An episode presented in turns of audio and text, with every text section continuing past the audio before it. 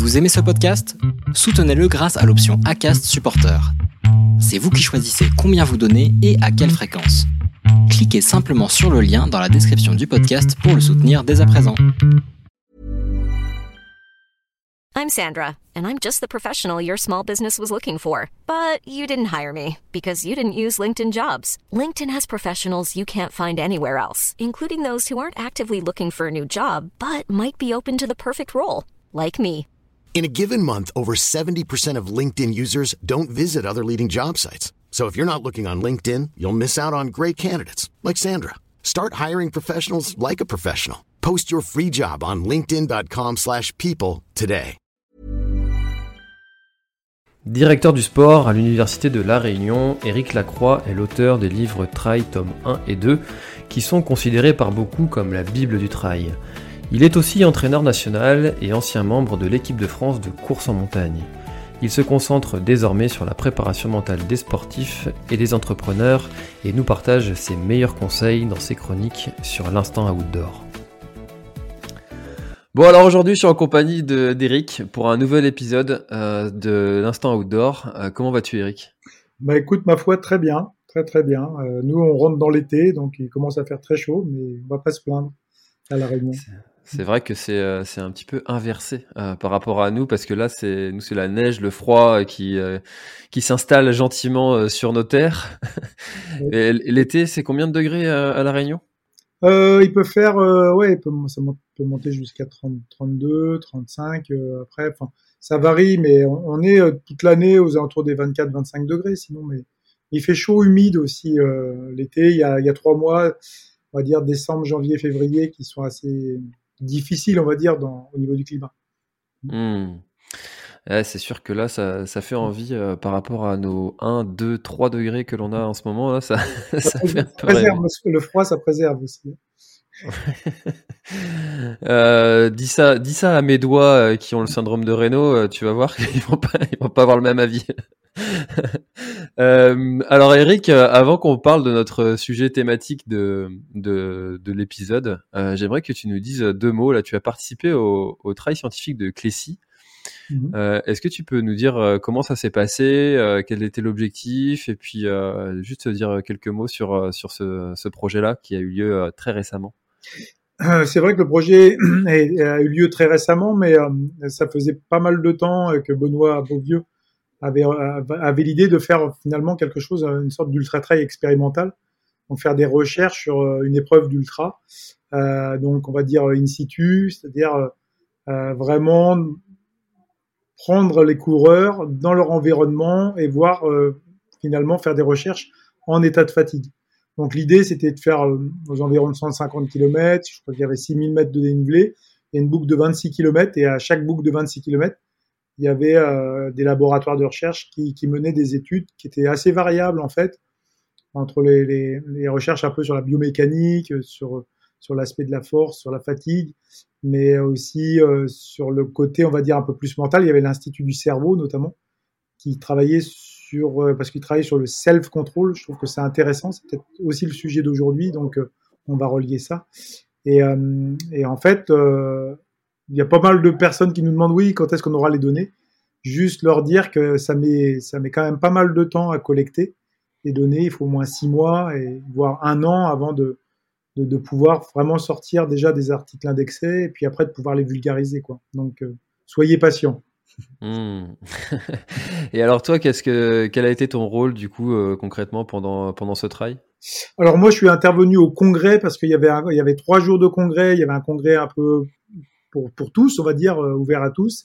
Et il y avait deux deux journées aussi euh, avec des, scientifiques hein, qui travaillent sur des thématiques particulières, notamment par exemple le sommeil ou ou des thématiques qui sont qui sont liées à la fatigue. Euh, il y avait pas mal de choses vraiment intéressantes.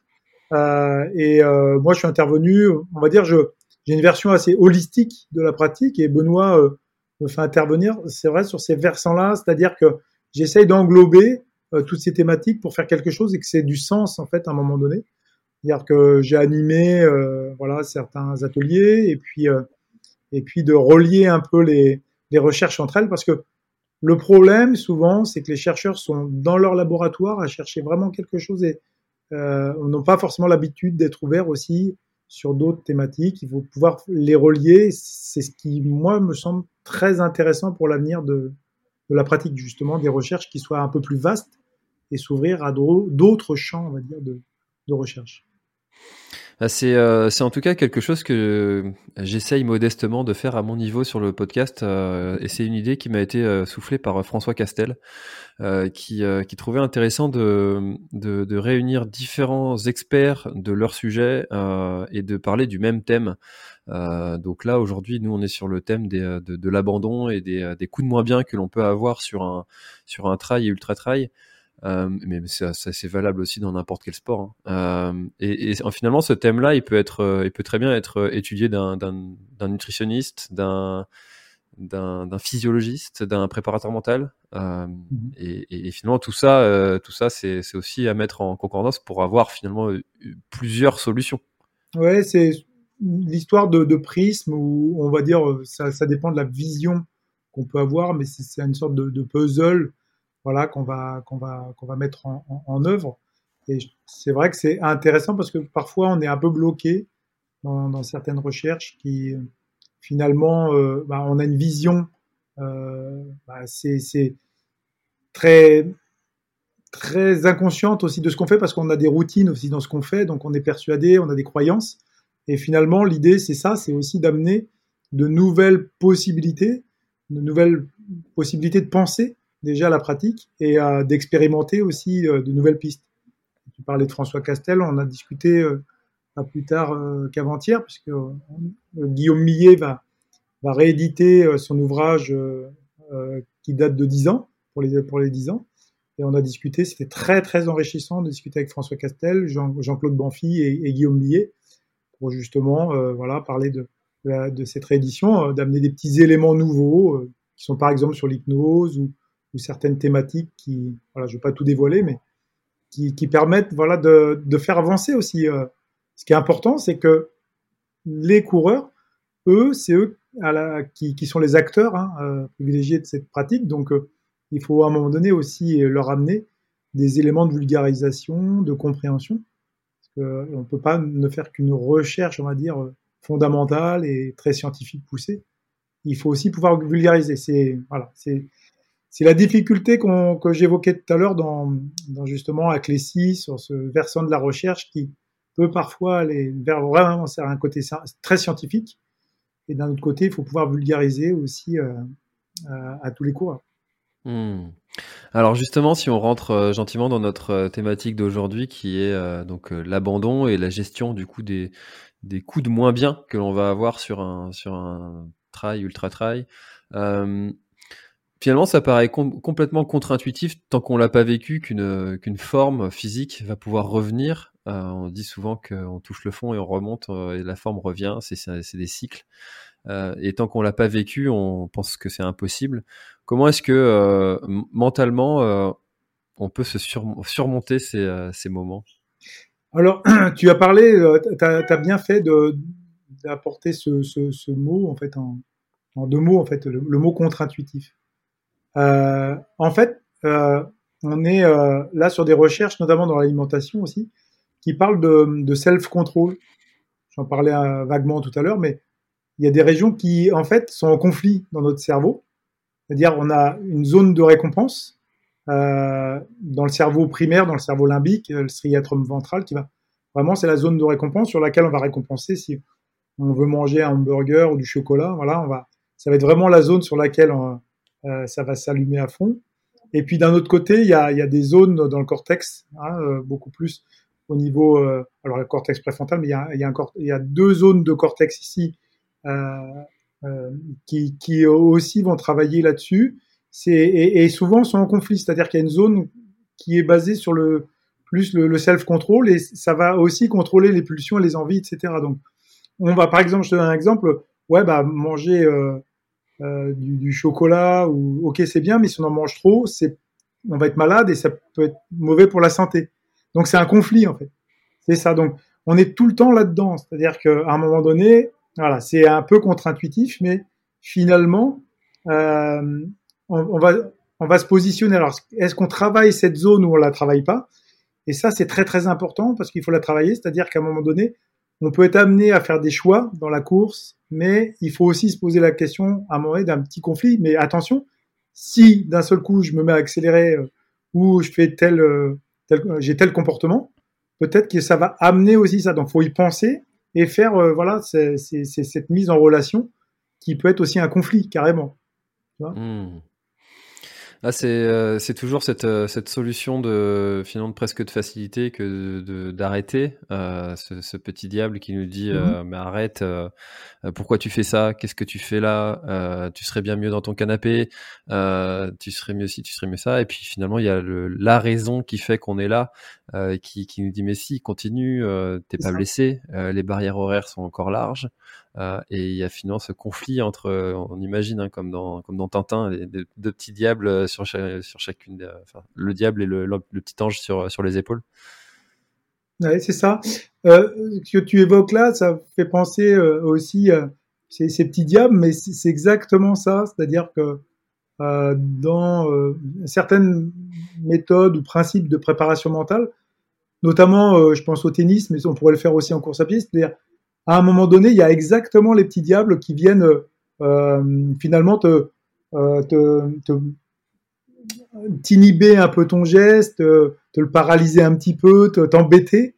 Et euh, il faut qu'il y ait aussi les petits anges. Donc, euh, en fait, on parle là de pensée euh, parasite et de pensée parade. C'est-à-dire qu'à un moment donné, on va avoir des, des pensées parasites. Et, et, et, et, derrière ça, si on n'a pas travaillé euh, des pensées parades, justement, il va pas y avoir un conflit. C'est-à-dire qu'on va vraiment aller vers les pensées parasites, on va laisser les petits diables s'installer, et finalement, bah, on tend plutôt vers, euh, vers le lâchage, l'abandon et, la résignation, euh, quand c'est pas euh, au début la rumination, quoi. Dans la, ce qu'on appelle la, le mindfulness ou la pleine conscience, on parle, il y a trois stades. Hein, c'est le premier stade, c'est je, je rumine, alors, euh, je sais pas parce que je suis un animal, euh, euh, je suis pas une vache, hein, mais la rumination, c'est vraiment dire putain, qu'est-ce que je fous là, quoi. Enfin, je pense que là, de nos auditeurs, euh, la plupart qui courent, on est, l'ont eu, et c'est tout à fait normal. C'est putain, mais qu'est-ce que je suis venu foutre dans, dans cette galère J'en ai marre, ceci, et voilà. Donc ça, c'est le premier stade. Le deuxième stade, c'est l'évitement, euh, mais dire bon, ouais, bon, allez, c'est ça, mais ça va passer. ouais, je vais faire autre chose, ça va passer, mais l'évitement, c'est ça marche pas tout le temps parce que la douleur, elle, va revenir. Hein. Elle. Et le troisième stade, en fait, comme on dit dans la pleine conscience, c'est l'acceptation. Mais encore faut-il avoir travaillé finalement ce stade d'acceptation. Comment je vais moi travailler sur des, des possibilités de pensée parade qui me permettent d'accepter? C'est-à-dire, ok, tu l'évoquais, ouais, je suis là, etc. Ok, ça, ça suffit peut-être pas des fois de dire euh, je suis là. Hein, voilà, il y a peut-être d'autres euh, modes d'ancrage, des choses, des, trucs à travailler à l'entraînement, des, des, comportements, des, pensées à, travailler en amont. Sinon, on peut se retrouver vite euh, débordé, le conflit, euh, il tire au négatif, quoi. Hmm. Et alors, qu'est-ce qui fait que certaines personnes vont avoir plus tendance à, à, l'abandon que d'autres? On a tous autour de nous des, des, des, gens qui vont être plutôt facilement euh, influençable pour euh, choisir un petit peu la, la facilité de l'abandon, hein, si, euh, euh, si je peux me permettre de, de, dire que c'est de la facilité, parce que derrière, après, psychologiquement, c'est parfois difficile.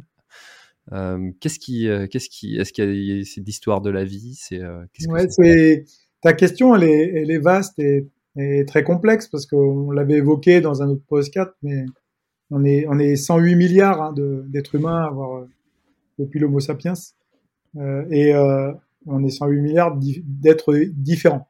Donc euh, après, euh, c'est vrai qu'il y a des choses épigénétiques, génétiques, euh, mémétiques, c'est-à-dire des habitudes qu'on a prises, notre historique, euh, qui fait que aussi on peut être amené à être dans une famille où il y a eu énorme, il y a énormément derrière de la résilience, c'est-à-dire que si on a eu des grosses difficultés ou dans notre comportement voilà, surmonter plein de difficultés, peut-être que euh, ces compétences vont euh, faire un transfert, vont être transversales plus tard. Ça, c'est, encore à prouver, mais voilà, c'est, ça peut être intéressant de voir aussi le comportement qu'on a eu étant jeune, dans le travail, etc. Est-ce qu'on va avoir la même chose dans la course à pied? Je pense que c'est des recherches là qui doivent être menées, qui sont menées. Hein. Et, euh, et c'est ça qui, est intéressant. Mais c'est vrai que l'abandon, l'abandon, c'est délicat, c'est difficile parce que il est multifactoriel. Euh, ça peut être dû euh, vraiment à, des, à une blessure. Euh, ça peut être vraiment dû à, à quelque chose d'une douleur terrible parce qu'il y a des problèmes intestinaux et, et vraiment c'est très factuel, comme des problèmes psychologiques aussi où voilà c'est une interprétation de la douleur aussi. Donc euh, c'est là où c'est difficile euh, entre la barrière justement de, de quelque chose de, très factuel, vraiment c'est ça, et puis le, degré de perception de la souffrance et de la douleur de la personne. Moi je pense que c'est ça euh, qui est, intéressant. Et euh, tu fais bien de le mentionner, c'est-à-dire qu'il y, en a qui, vont aller très loin dans cette possibilité. On a vu des, coureurs euh, finir avec un pied cassé, on a vu qu'il y a une journée, une année euh, euh, aux États-Unis avec le bras dans le plâtre, euh, voilà, des, des, personnes terminées avec, euh, avec des blessures terribles. Quand d'autres, un petit truc, voilà, au bout du 60e kilomètre, j'ai mal, j'ai mal un petit peu au, au mollet, ça me fait des crampes, j'arrête, quoi. Donc c'est voilà, c'est c'est justement, je pense que c'est pour moi c'est intéressant parce que c'est justement une compétence transversale à travailler dans l'ultra. Et si on n'est pas à même d'avoir compris que l'ultra à un moment donné on allait passer par la douleur, par la souffrance, euh, faut pas faire ce sport quoi. Je pense que voilà, où, on va aller la chercher différemment. C'est-à-dire que c'est, une douleur, une souffrance qui perdure, euh, qui est longue, qui en plus, euh, avec des va-et-vient, je l'évoquais tout à l'heure, on va se retrouver euh, dans des positions, enfin, des, des, situations où parfois ça va aller, puis des fois où on est au fond du trou, mais euh, on peut se dire que ça va revenir, quoi, et ça revient. Mais c'est là où c'est intéressant justement, c'est de dire qu'à un moment donné, la spécificité de l'ultra trail, notamment sur les 100 miles, que, voilà, il y a, y, a, y a, un degré quand même de, de douleur et de souffrance à, à pouvoir accepter. Mmh. Sinon, on fait pas cette épreuve. Quoi. Non, c'est ce que je me suis dit euh, pour la TDS. Euh, je me suis dit ça et je me l'étais jamais dit avant. C'est euh, si t'arrêtes parce que c'est dur, fallait pas venir. Mmh. Parce que tu le sais très bien que ça va être dur, tu le sais très bien que tu vas avoir mal. Donc, euh, si tu arrêtes pour cette raison-là, euh, bah, ça n'avait rien de venir parce que on le savait déjà avant que ça allait être dur et que tu allais avoir mal. pour autant, on entend souvent des, des, des, personnes qui vont qui vont abandonner dire là, ça sert plus à rien, je prends plus de plaisir. Mmh.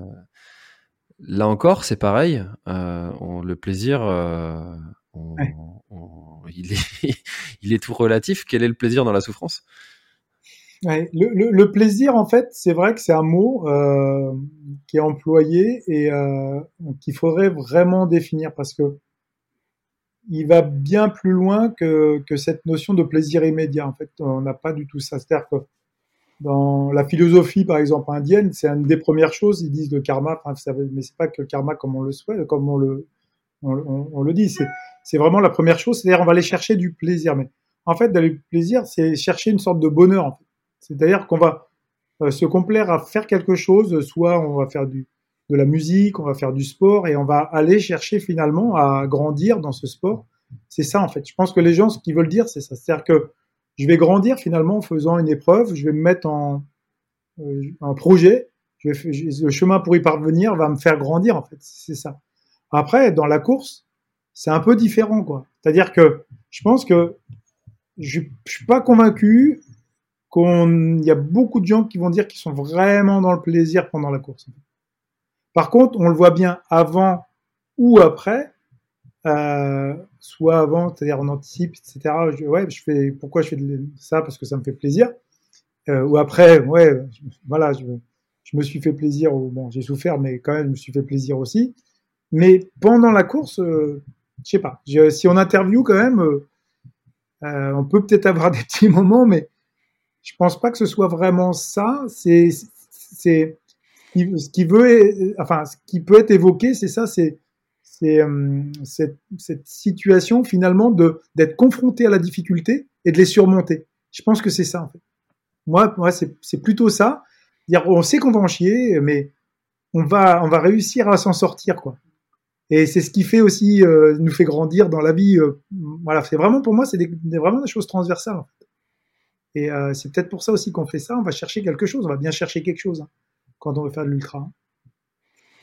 Bah, on dit souvent qu'on quand on court, on, court après quelque chose ou on fuit quelque chose. Donc euh, c'est ça. Euh, qu'est-ce qu'on va chercher ou qu'est-ce qu'on fuit?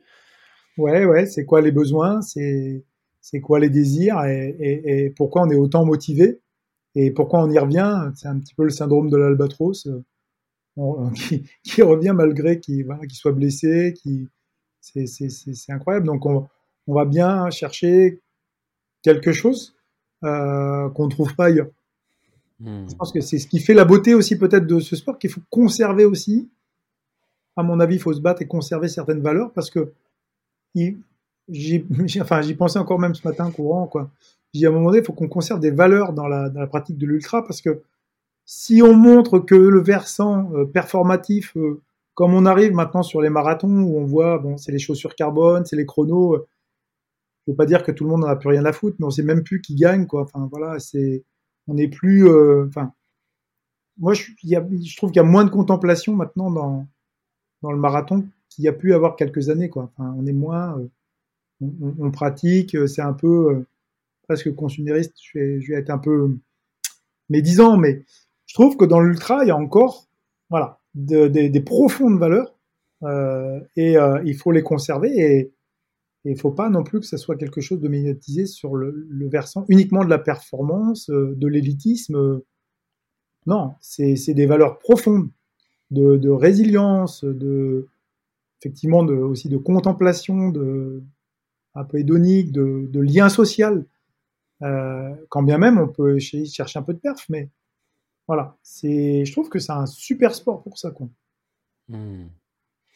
Et mm. euh, c'est vrai que pour revenir sur, son, sur le, ce que tu disais sur, concernant le, le plaisir pendant, euh, quand j'étais à, à Rocheplate, là, sur la, sur la diagonale, et puis que j'ai vu les athlètes euh, élites arriver et qui faisaient une chaleur euh, pas possible, euh, je, je, confirme qu'il n'y avait pas beaucoup de plaisir dans, leur, dans leurs yeux. Hein. C'était, c'était assez. Mais pourtant, euh, ils ne lâchaient rien, quoi. Ils étaient là et, et, et bien là, quoi. C'était, c'était beau à voir, ça aussi. C'est.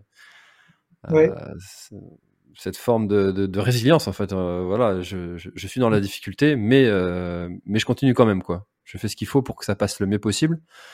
Hum, alors mentalement, qu'est-ce que c'est euh, ces, choses là qui peuvent faire en sorte que ça passe le mieux possible? Bah en fait, c'est se dire que finalement, c'est le mot que qu'on évoquait tout à l'heure, c'est-à-dire d'aller d'aller chercher l'acceptation de, c'est-à-dire que c'est toujours facile à dire, mais on, a, choisi à un moment donné de faire ce genre d'épreuve, donc on va accepter aussi que euh, bah, va falloir déjà s'entraîner, va falloir euh, mettre en place euh, des stratégies pour justement éviter trop de souffrance et, pouvoir aller au bout. C'est ça en fait.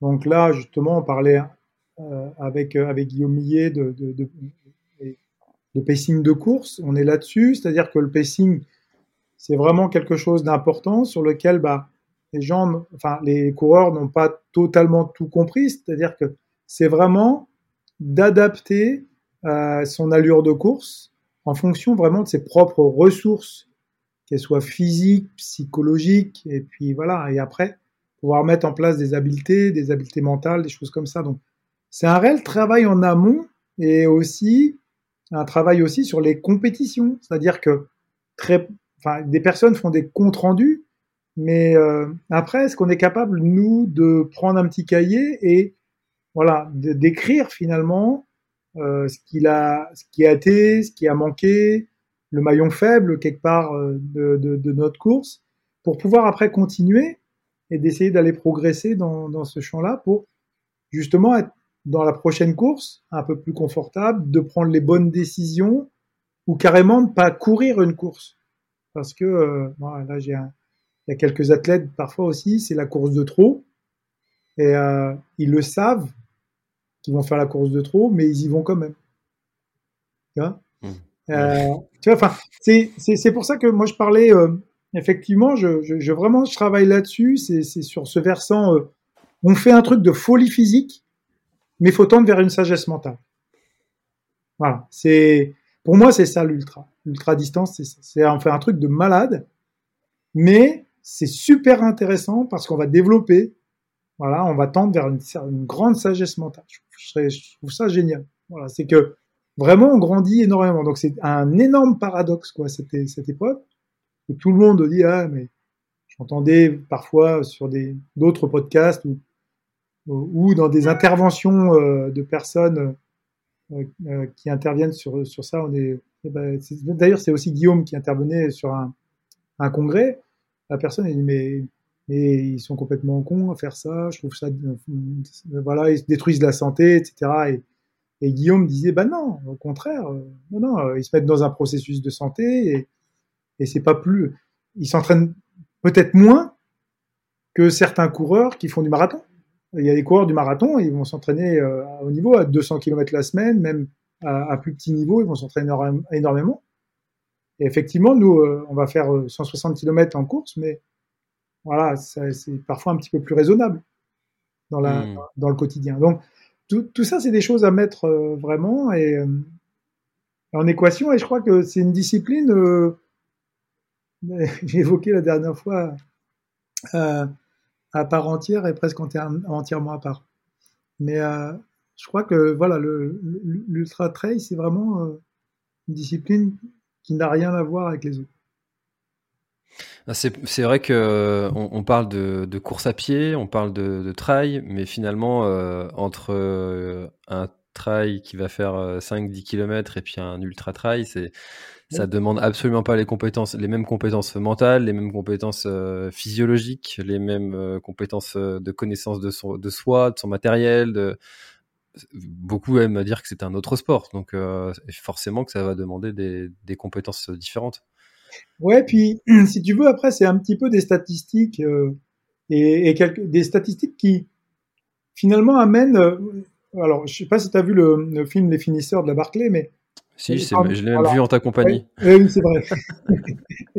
Mais à un moment donné, il dit, j'ai trouvé ça intéressant, c'est-à-dire, euh, il, il a provoqué une, une sorte de d'effort qui est humainement possible, mais presque inhumain. C'est-à-dire qu'il est sur une limite, c'est-à-dire, euh, voilà, des 200 kilomètres euh, à faire en, en 60 heures dans, dans un, un environnement monstrueux et des conditions monstrueuses aussi de froid, de brouillard, et avec un dénivelé mortel et puis un endroit où pff, on n'a pas envie forcément d'y aller pour les vacances. Et donc il, il dit c'est ça en fait. Donc on n'est pas loin, c'est-à-dire que le format par exemple 160 km, bah euh, ça, on n'est pas loin de ce format-là. C'est-à-dire que on est sur des limites, euh, voilà, que ce soit l'ultra trail du Mont Blanc ou euh, au Grand Raid ou d'autres euh, sur le 100 miles. Et on, on est sur des borderlines là-dessus, sur, euh, sur la capacité en fait de l'humain à pouvoir euh, courir aussi longtemps, parce que ça reste quand même une course en ligne. C'est pas une course par étape, c'est une course en ligne, donc la fatigue elle se. Mais après, en fait, c'est se dire que, je dis moi aussi à chacun son extrême, c'est-à-dire que pour une personne au début, ça va être 50 bornes, euh, qui va être euh, une sorte d'ultra, parce que elle n'est pas habituée, euh, etc. Mais après, avec le temps et la capacité de l'organisme, si on s'entraîne bien et sur pas mal d'années, on peut réussir à faire 160. Mais on voit qu'on est, voilà, c'est une personne sur trois qui abandonne. euh, voilà, il y a toujours ce, petit côté. euh, c'est ce qui fait la beauté. Encore une fois, j'y reviens et parce que tout n'est pas gagné dès le départ. euh, Comme un marathon, on peut quand même le finir, on va dire plus facilement. Hmm. Et alors justement, quand on est, euh, euh, j'ai- une fois j'ai été confronté euh, à, à ce cas-là. Euh, j'étais là pour couvrir euh, l'événement, c'était le Bretagne Ultra Trail, et, et du coup j'étais au, au- au ravitaillement, euh, au ravitaillement, et je voyais les, les, les presque derniers, euh, des fois qui abandonnaient, des fois qui repartaient, mais euh, il y en a, a- j'en ai un en tête où, euh, où il était pas blessé, il avait encore la barrière horaire qui était, euh, il avait encore de- du temps pour repartir, et il a arrêté. Euh, et j'ai discuté avec lui. Et, honnêtement, je me suis retrouvé un peu dans, l'impasse de savoir quoi lui dire exactement pour l'inciter à repartir, parce que parce qu'il pouvait le faire, mais sauf qu'il a arrêté. Et j'ai pas trouvé les mots pour euh, le faire repartir. Qu'est-ce qu'on peut dire à, un coureur dans, cette situation-là? Est-ce que toi, c'est une situation dans laquelle tu t'es déjà retrouvé confronté? Je crois que justement, c'est là où le, degré d'intervention, il faut être très vigilant. C'est un peu comme dans l'accompagnement mental, c'est-à-dire que attention de, donner des phrases qui pourraient être passées comme des injonctions où finalement on peut pas se mettre à la place du coureur. C'est pas possible. Donc c'est dire par exemple donner son avis ou donner un conseil, etc. C'est on peut, mais quelque part est-ce que ça va être écouté, entendu? C'est pas sûr. Poser des questions, déjà, c'est aussi peut-être euh, interroger la personne. C'est-à-dire que souvent, euh, si elle a décidé d'abandonner, on aura beau lui donner 10 000 conseils et qu'il est confiant, voilà. S'il n'a pas fait ce travail-là personnellement, ça va être dur de l'accompagner, en fait. Et toi, tu te retrouves à un moment donné dans, dans cette petite période, cette petite fenêtre, mmh. où t'en sais rien, peut-être pendant des heures et des heures, il a ruminé, quoi. Donc, euh, est-ce qu'il y a un déclencheur, un élément déclencheur? Bah, S'il n'y a pas eu du travail de fait en amont, c'est voilà, c'est c'est la prophétie auto-réalisatrice, comme on dit, c'est-à-dire qu'il s'est mis dans une situation dans laquelle, pour lui, il allait abandonner, c'était sûr, quoi. Et il se met de plus dans cette peau-là. Donc, euh, à un moment donné, euh, euh qu'on soit Dieu ou, ou, quelqu'un qui est le grand sauveur, non, non, c'est, je crois qu'il y a un, et c'est ça l'intérêt, c'est qu'il y a un, gros travail individuel à faire dans l'abandon. C'est-à-dire que c'est un travail personnel. On ne peut pas se mettre à, la place de quelqu'un dans sa souffrance, dans sa douleur, dans son degré. C'est ce qu'on demande aussi justement dans la pratique, c'est de travailler là-dessus. sinon, on va partir sur des choses où on va donner des choses extérieures. Euh, donc, bah après, c'est quoi? C'est du dopage euh, cérébral, c'est du dopage tout court pour continuer, c'est je vais prendre des anti-inflammatoires euh, pour pas avoir de douleur. Euh, voilà. Donc pour moi, il y a un gros travail personnel et intérieur euh, au-delà du fait que oui, on peut encourager, etc. Mais je pense que le degré extérieur est, pas suffisant. Hmm. Pour moi, c'est c'est c'est vraiment une motivation personnelle sur la. On parle de motivation intrinsèque, de la maîtrise, quoi. Euh, on discutait aussi là, avec Jean-Claude Banfi, lui travaille sur l'ego tout à fait raison. C'est-à-dire la personne, elle a un, fort ego et dit ah je vais tout casser la baraque, etc. Et puis il se retrouve dans une situation, euh, il se retrouve comme un couillon parce que euh, il pensait être dans les top 10 et puis il est 125e. Voilà, il peut avoir une, blessure qui arrive comme ça. Tiens, c'est bizarre. Tu vois, enfin, d'un seul coup. Comme quoi, le cerveau peut construire un monde euh, imaginaire de folie, quoi. Donc on, on est dans un monde d'illusions. Donc, euh, on peut se créer aussi un monde imaginaire. Donc, l'imaginaire, par exemple, est aussi intéressant, mais il faut se le construire. C'est, c'est, c'est pas l'autre personne qui va le construire. C'est toi, à un moment donné, ton cerveau qui va le construire. Donc, est-ce que ça a été fait? Euh, Faut pas l'inventer le jour même. Hein. Je crois qu'il y a, un travail à faire. Et euh, avec certains individus plus que d'autres.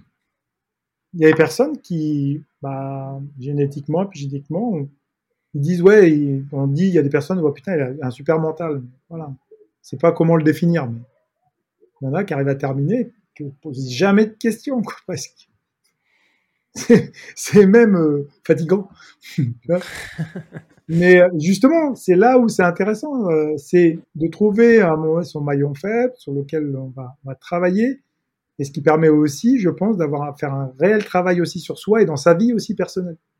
C'est ça que je veux dire, c'est que ça va plus loin que l'ultra pour moi. Hmm. En développant certaines compétences, on va aussi les développer dans, on voit, on voit. Hein, enfin, personnellement, j'ai eu à le, vivre plusieurs fois. C'est que euh, quand on a une difficulté après dans sa propre vie, on va, on, va, on va se dire que la vie est un ultra et et que bah, on prend les choses les unes après les autres, on les relativise, on les met en perspective, on, et puis et puis on fait, on avance et, euh, et, et, je trouve que je trouve que enfin je, te rejoins vraiment euh, sur ce côté euh, ce qu'on développe en, en ultra euh, ça se transpose dans la vie euh, dans la vie de tous les jours c'est c'est, mmh. évident que ce soit dans la santé dans, dans le travail dans, tous ces sujets-là, ça, se transpose évidemment. Mm. Oui, c'est aussi peut-être aussi ce qu'on vient chercher, ce qu'on retrouve pas, c'est-à-dire qu'on va aller chercher à développer des compétences qu'on ne trouve peut-être plus dans la société ou dans certains secteurs. Donc là, on va vraiment aller le chercher. Parce que on se retrouve seul, à poil, hein, on va dire. Enfin, on se retrouve au, centième kilomètre, il en reste 60, bah, euh, il n'y a que nous qui pouvons régler le problème. Hein. Personne d'autre peut le faire à notre place. Si on est euh, en énorme difficulté, euh, je trouve, je trouve fabuleux, voilà, de pouvoir justement en sortir grandi, de pouvoir déceler l'erreur, etc. Quand bien même derrière il y a, y a un arrêt ou un abandon, c'est pas une lâcheté, c'est d'analyser derrière justement pourquoi il y a entre guillemets on appelle cet échec, pourquoi est-ce qu'il y a une erreur derrière, euh, voilà, est-ce que j'ai suffisamment travaillé dans ce secteur-là? Bah, justement, tant mieux. C'est un secteur encore à développer parce que je n'ai pas encore vraiment travaillé là-dessus. Hmm. Alors justement, j'allais j'allais y venir à ce sujet de, de, de l'après une fois qu'on a qu'on a abandonné. Euh, personnellement, j'ai jamais abandonné une course, euh, donc je connais pas cette cet après. Euh, et, et, je dois même dire que cette euh, cette après m'angoisse presque euh, de, de si jamais un jour ça arrive. Comment, euh, comment euh, surmonter ça concrètement? Donc tu, tu viens de nous, nous, donner quelques, quelques bribes en disant qu'on analyse le pourquoi et qu'est-ce que j'aurais pu faire de différent euh, pour que ça ne se reproduise plus. Mais pourtant, certaines personnes ne s'en remettent pas. Ouais. Est-ce que quelque part, moi je pose une question, est-ce qu'il n'y a pas le regard des autres en priorité ah, c'est évident que ça, ça joue surtout à l'ère des réseaux sociaux et de, de l'ultra la, la, médiatisation qui commence à arriver sur ce sport et que du coup la famille, les collègues de travail commencent à connaître euh, ce sport-là, forcément que le regard de l'autre va, va rentrer en considération. Est-ce qu'on se construit pas justement euh, par rapport au regard des autres euh, Et c'est là où je, je, je voulais justement, euh, j'intervenais tout à l'heure par rapport au fait de se construire soi-même être soi-même, ça demande un énorme travail. C'est-à-dire que si on est en accord finalement avec ce qu'on est et ce qu'on fait, bah on va peut-être plus accepter à un moment donné que on va s'arrêter parce qu'on va pas aller au-delà euh, d'une blessure grave ou, ou, quelque chose qui peut nuire après en fait dans son travail ou dans pour sa santé. Donc, euh, mais généralement, c'est bien souvent justement une part d'ego et du regard des autres qui euh, peut polluer aussi. Voilà, donc il y a aussi un travail euh, dans l'accompagnement mental là-dessus, c'est-à-dire que euh, c'est le regard des autres qui compte quand je pratique ou voilà, il faut vraiment avoir résolu certaines choses en amont quand on veut pratiquer. C'est-à-dire qu'on ne peut pas partir et, avoir finalement que cette motivation ce qu'on appelle extrinsèque, c'est-à-dire voilà, c'est la médaille, c'est le paraître euh, aux yeux des autres et je suis le meilleur euh, ou euh, parce que j'ai terminé. non, le chemin pour y parvenir, il est vachement intéressant aussi. Et là, on est vraiment sur une motivation intrinsèque, dire on fait tous partie de la même famille et on a tous conscience que c'est dur. Donc voilà, on va accepter que quelqu'un arrête parce qu'il est dans la difficulté et puis la prochaine course, peut-être que ça ira mieux. Il va essayer de. Voilà.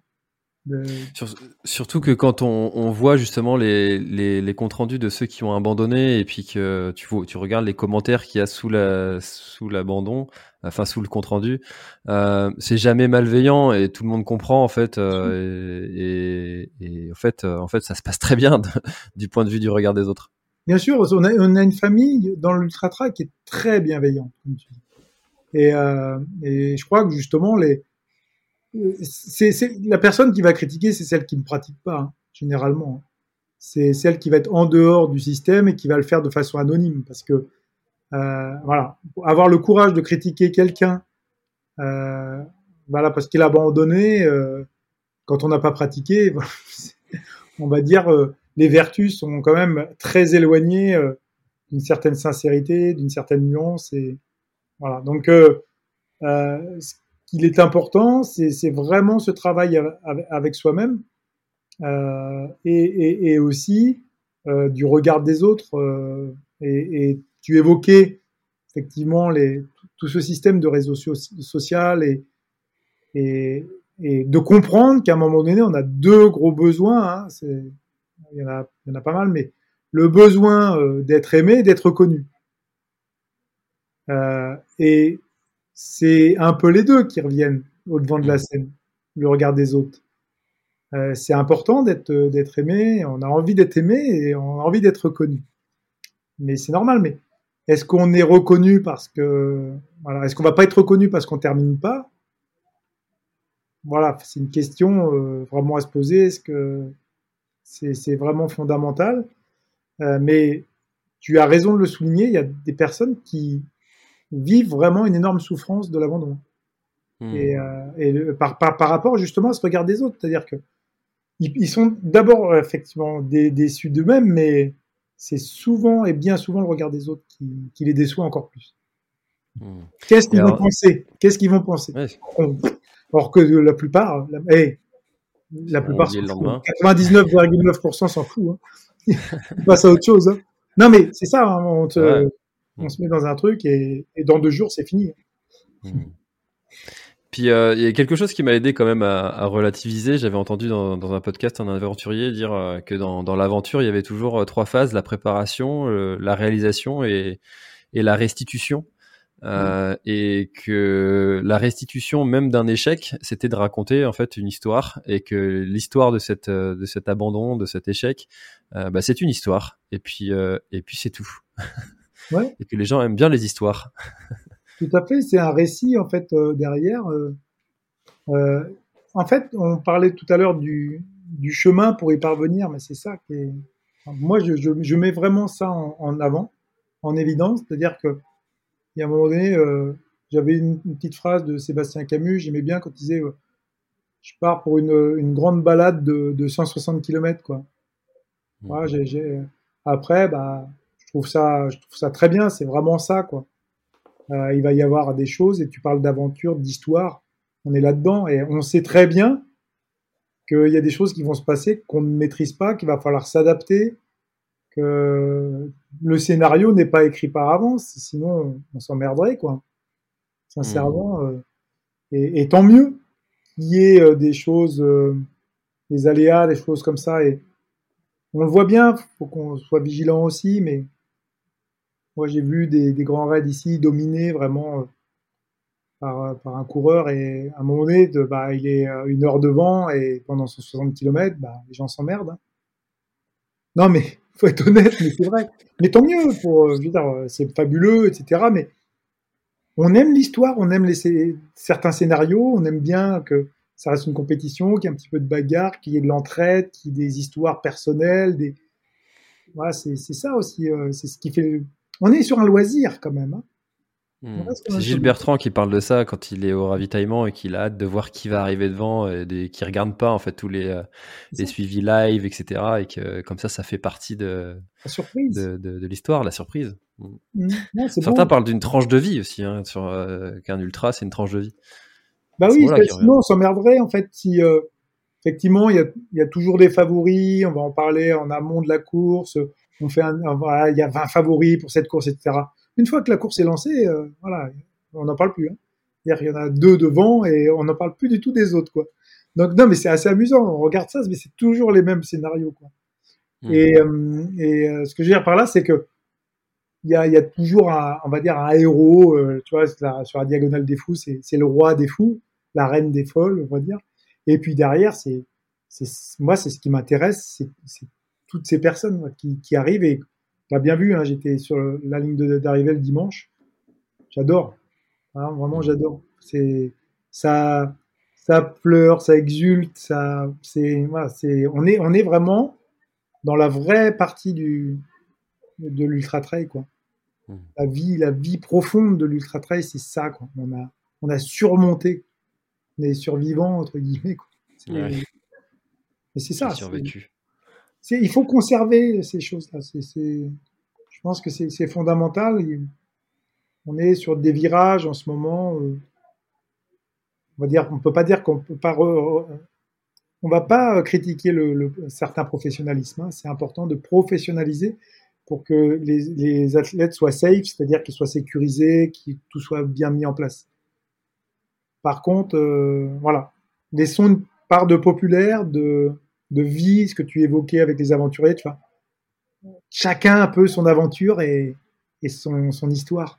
Hmm. Il faut les respecter. C'est important. Moi, je pense qu'il y a une chose qui va, qui va maintenir cet esprit-là, c'est que, contrairement à, un marathon, on peut pas mettre 60 000 personnes sur des sentiers.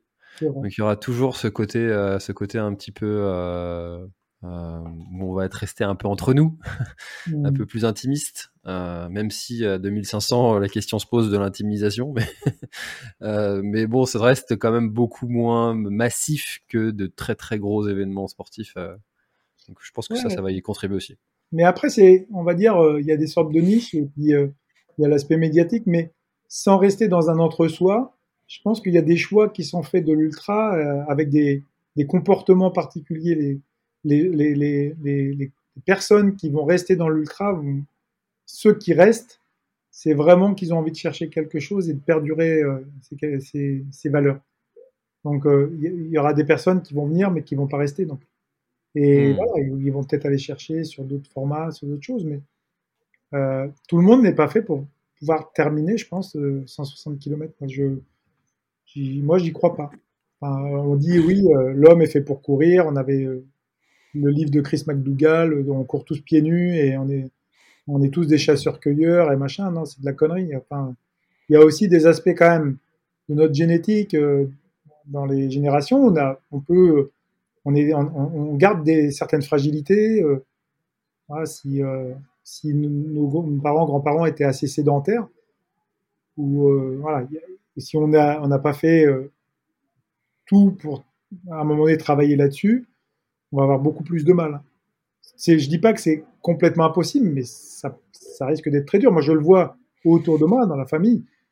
Je, certaines personnes qui seraient incapables de. Voilà, déjà, ils ont du mal à faire 5 km ou 10 km, mais je ne dis même pas 160 dans la montagne avec 10 000 mètres de dénivelé. Mmh. Voilà, donc il faut quand même qu'on relativise. Euh, je parlais tout à l'heure de l'AS, c'est ça, c'est-à-dire sur cette degré de, de limite humaine. C'est pour ça que l'abandon sur, euh, on est sur le sujet de l'abandon aujourd'hui et, et, dans un ultra, euh, il y a une personne sur trois, voire des fois même un peu plus, ça peut être la moitié. Euh, on n'est pas loin des fois des, des 40% sur certaines courses qui arrêtent quoi. Donc ça veut dire que c'est dur. Quelque part, c'est les chiffres, c'est factuel, c'est, il n'y a pas 100%.